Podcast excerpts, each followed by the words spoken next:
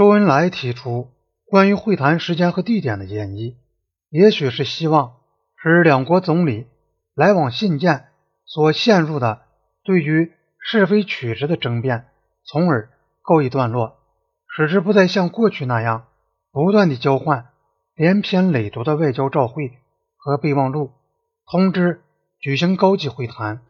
只有九天时间是不够的，但周恩来请尼赫鲁另提日期。如果他不同意那个日期的话，这样他就不能用是否方便或切实可行作为拒绝会谈的理由。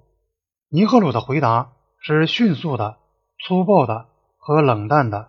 他对于他提出的双方共同从西段撤退的很合理的建议未被接受，深表遗憾。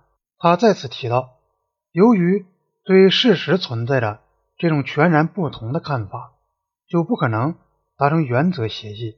他接着说，不管怎样，在以后几天内，他完全不可能到仰光或任何其他地方去。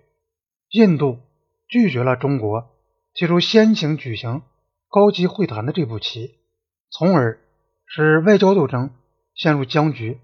当时中印边界也是平静的，中国继续把麦克马洪线当作东段的实际的边界线，而且尽管中国方面向兼泽马尼哨所指挥官提出了一连串的最后的严重警告，要印方撤出这个位于麦克马洪线以北印度所要求的领土上的哨所，所受到的压力。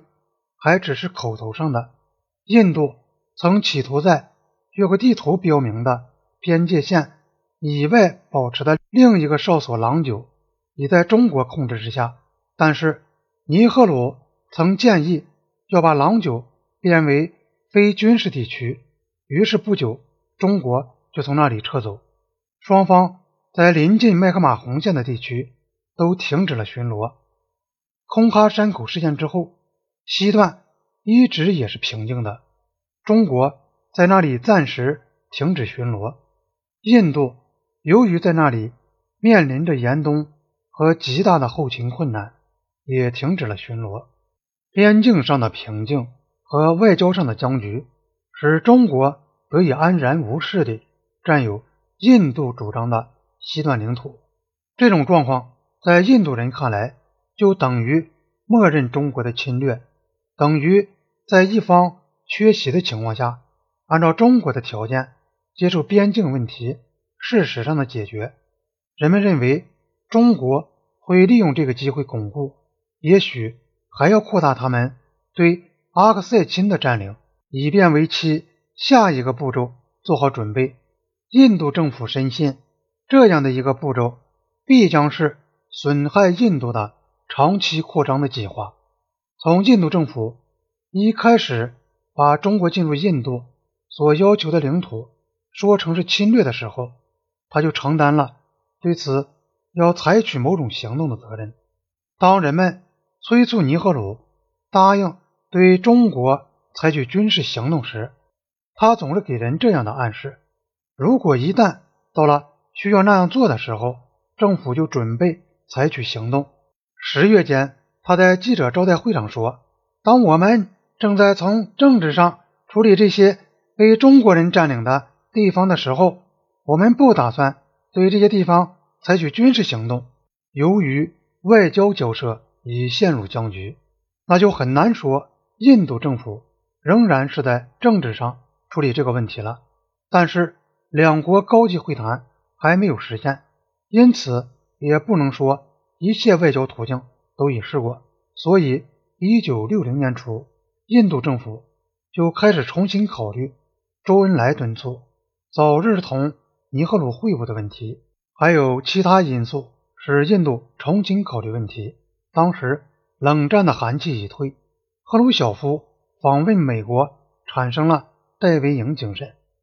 虽然这种精神由于巴黎首脑会议的破裂而受挫，但是。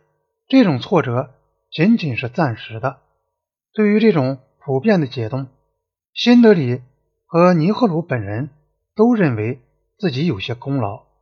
多年以来，尼赫鲁统治下的印度曾坚持不懈地鼓吹以讲理的、文明的态度来处理国际争端，鼓吹用谈判桌子作为国际风暴的避雷针。